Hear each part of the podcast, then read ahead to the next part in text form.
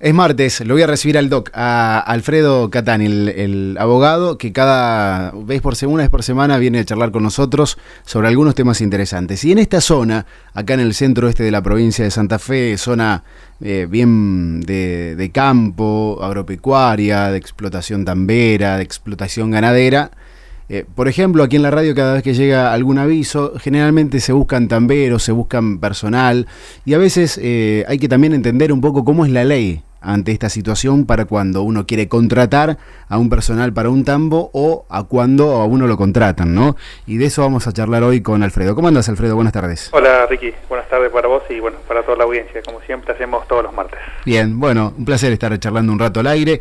Contame un poco de, esto, porque es muy distinto un contrato, por ejemplo, de, de una empleada doméstica o de un personal de comercio, en estos casos una explotación tan vera por ejemplo? Eh, sí, sí, está bien la, pregunta, porque son cuestiones totalmente diferentes, ¿no? Eh, es un tema que siempre lleva confusión muchas veces a la gente, eh, sobre todo que no está en el tema, a veces, o inclusive, digamos, las mismas personas que van a contratar o el tambero, se cree que esta es una relación de tipo laboral, como es el caso del empleado de comercio, como el servicio doméstico que vos comentaste recién. Este, este tipo de actividad es totalmente distinta, está regida por una ley que es la 25169 y es una actividad de tipo agraria, eh, Ricardo, y está consagrada como un contrato agrario de tipo o estructura asociativa. Eh, supone un esfuerzo por ahí, no sé si es tan fácil a lo mejor de entender, para nosotros sí, pero eh, está fuera de lo que es el régimen de contrato de trabajo.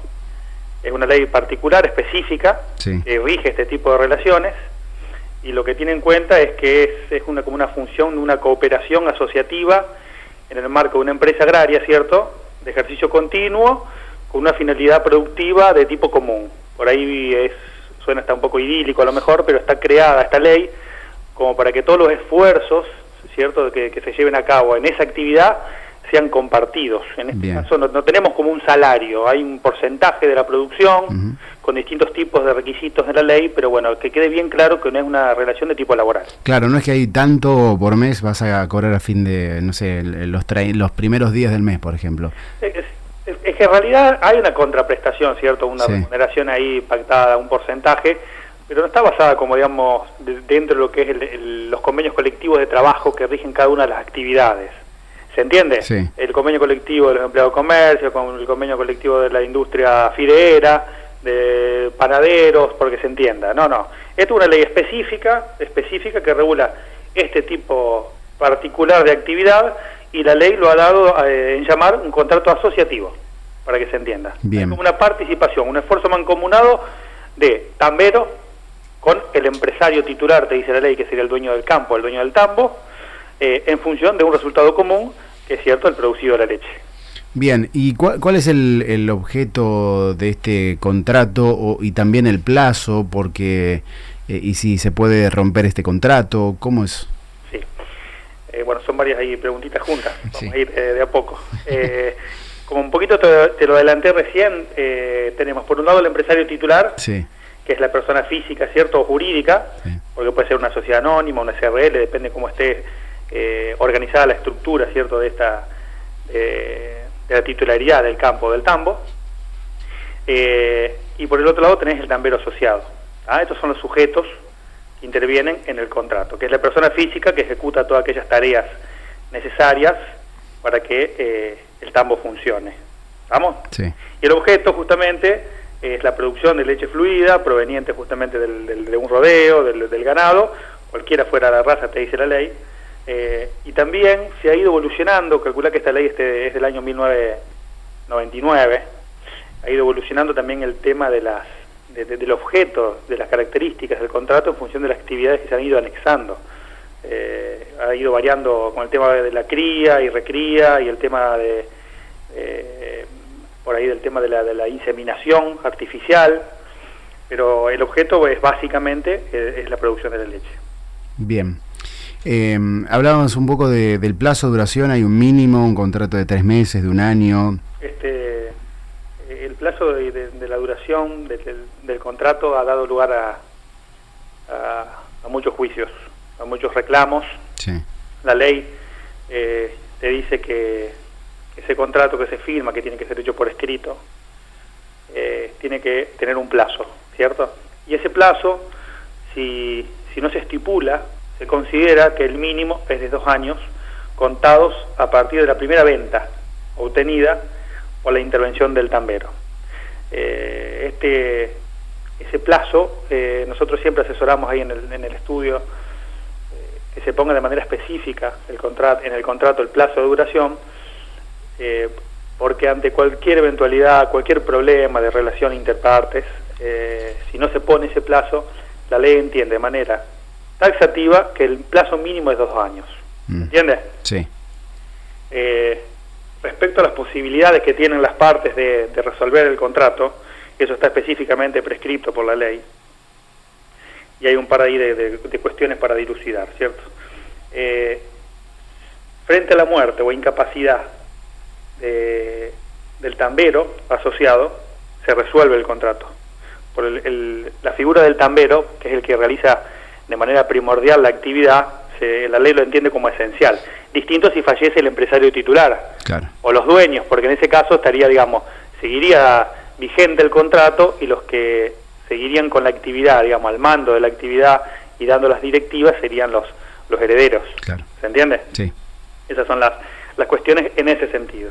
Y por otro, por otro costado tenemos que, ¿qué pasa si cualquiera de las partes o una de las partes, en este caso el que generalmente es el que toma la decisión es el empresario titular, el dueño del campo o el poseedor, el que tiene la, la tenencia de ese tambo, quiere terminar con la relación por X motivo, porque entiende que no hay un buen desempeño o porque a veces muchas veces se, da una discusión con el tambero y quiere. Bueno, ahí la ley prescribe una indemnización, una indemnización que eh, le corresponde al tambero en este caso, que es el 15% de lo que deje de percibir en el periodo no cumplido del contrato. Bien. ¿Se entiende? Sí. Es decir, el, faltan seis, bueno, tiene que haber un mínimo también ahí, ¿no? Eh, de, seis meses, tendría que haber transcurrido seis meses para que sea operativa esa indemnización.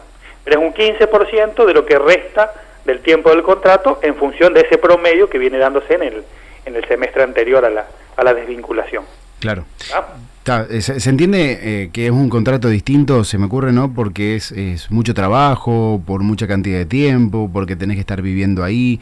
¿Qué pasa con la vivienda del tambero? ¿Tiene que estar sí o sí viviendo en el lugar? ¿El que tiene el dueño de toda la instalación tiene que brindarle la vivienda también? Sí, eso está, está prescripto por la ley como una de las obligaciones, ¿viste? Del, del dueño del campo. Le tiene que otorgar una vivienda para que se para que pueda recibir en ella eh, no solamente el tambero, sino toda su familia. Eso es importante que lo sepa, inclusive cuando se termina esa, esa, eh, esa relación eh, entablada por intermedio del contrato, ya sea por una resolución o porque ha vencido el plazo del contrato, la ley también le estipula un, plazo para que ese tambero haga entrega de la, de la vivienda en las mismas condiciones en las que estaba y a su vez le da un plazo para que también pueda conseguirse otro lugar para vivir, ¿cierto? ¿Y pueden terminar el contrato de común acuerdo también? Sí, siempre se puede terminar de común acuerdo, se hace una resolución de común acuerdo, es un convenio que se suscribe, puede suscribirse eh, de manera privada y se puede certificar la firma para que no haya ningún tipo de inconveniente eh, en una escribanía, por ejemplo, o en un juzgado. Claro. ¿Entiendes? Y desde el punto de vista fiscal, eh, la, parte impositiva, ambos comparten eh, los impuestos o es el dueño de la instalación, eh, el tambero también paga su parte. Ahí en ese, en ese aspecto la ley también es clara y deja prescripto de manera tajante que cada una de las partes es independiente. ¿ah? Es independiente, se, se considera a los sujetos de ese contrato como titulares de explotaciones independientes.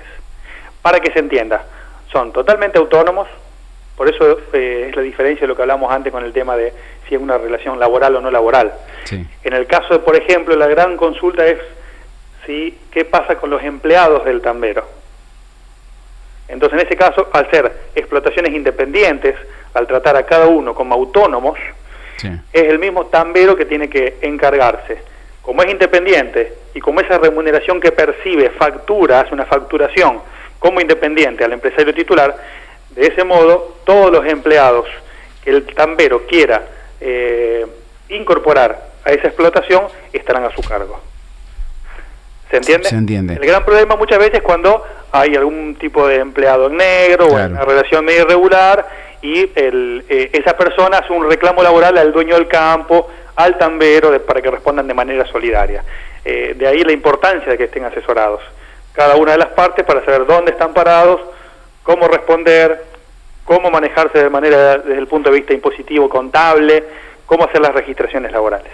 Régimen de vacaciones y eso también debe ser distinto Es a... totalmente distinto porque no está, no está plasmado. Claro, Porque justamente al no ser una relación laboral, al no tener un régimen de licencias como la ley de contrato de trabajo, no tener un convenio colectivo específico y ser independiente, es, un- es más un, un manejo y una coordinación entre las partes que firmaron el contrato porque no está regido por la ley. claro. ¿Se entiende? Sí. ¿Y hay, algún requisito legal para eh, el contrato, para llegar a un contrato entre ambas partes? No sé, que el tambero, eh, no sé, tenga buena conducta, tenga, tenga buenas referencias. ¿Hay alguna condición legal por allí? No, esas serían más como cuestiones que hacen el tema de la buena conducta o el, el, qué sé el cumplimiento en tiempo y forma de lo pactado, las buenas prácticas agrarias. Hay varios requisitos que pone la ley, pero eso es en función para ver si se resuelve o no el contrato por culpa, en este caso, del tambero. Bien. ¿Se entiende? Sí. Porque el tambero, el dueño del campo, el empresario titular es el que brinda todas las instalaciones y, hace, y tiene todo, digamos, todo su capital puesto en la confianza de que este tambero, eh, que, fue contratado mediante esta ley, cuide esas instalaciones, tenga un buen aprovechamiento del ganado.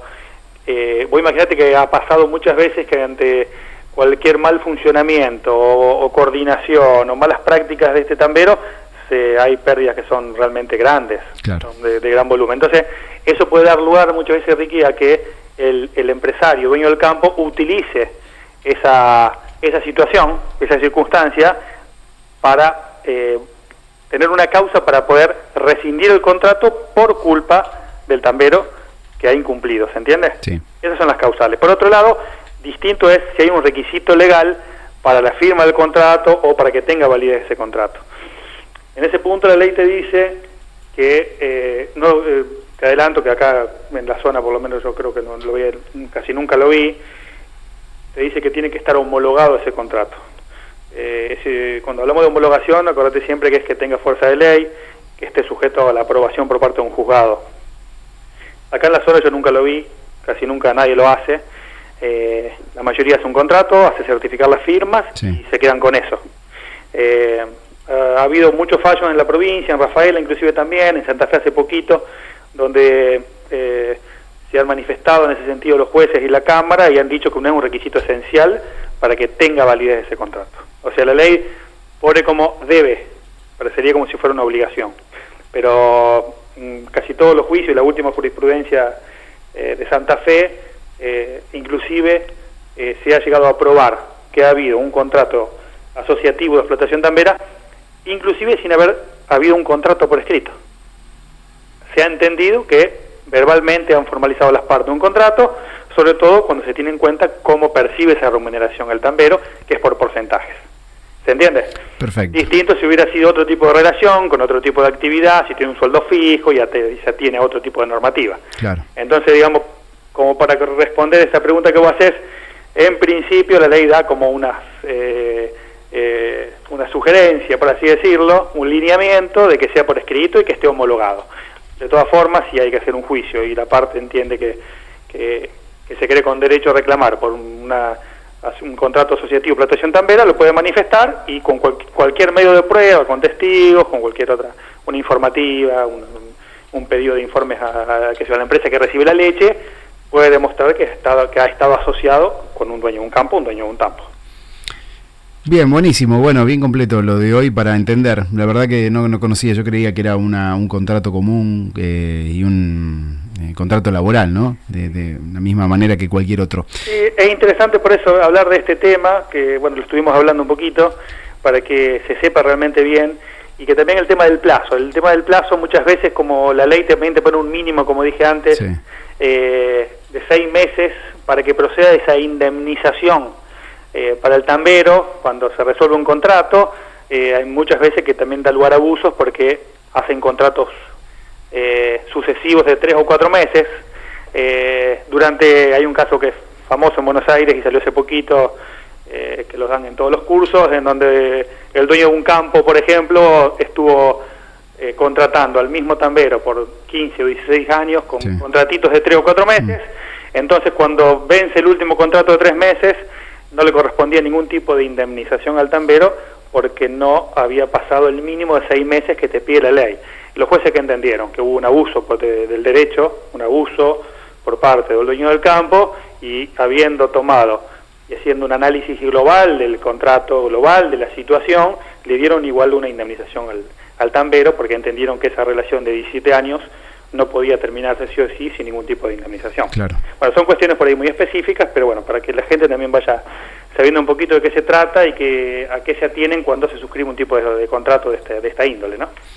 Buenísimo, gracias Alfredo. Por favor. Gracias por tus conocimientos. Eh, esperamos el martes que viene a ver si hablamos un poquito también de los temas relacionados a lo laboral que ya estuve preparando. Dale, buenísimo, bueno, dale. Gracias, que tengas buena semana. Un abrazo. Alfredo Catani, el abogado, como cada martes, el doctor, lo vamos a llamar aquí en cada columna de, la semana, en Patas Arriba. Esta columna, obviamente, saben ustedes que eh, va a estar en radiomariajuana.com, en Spotify, en los podcasts, ahí por las redes también, para aquellos que quieran compartir o que quieran seguir ahondando en este tema.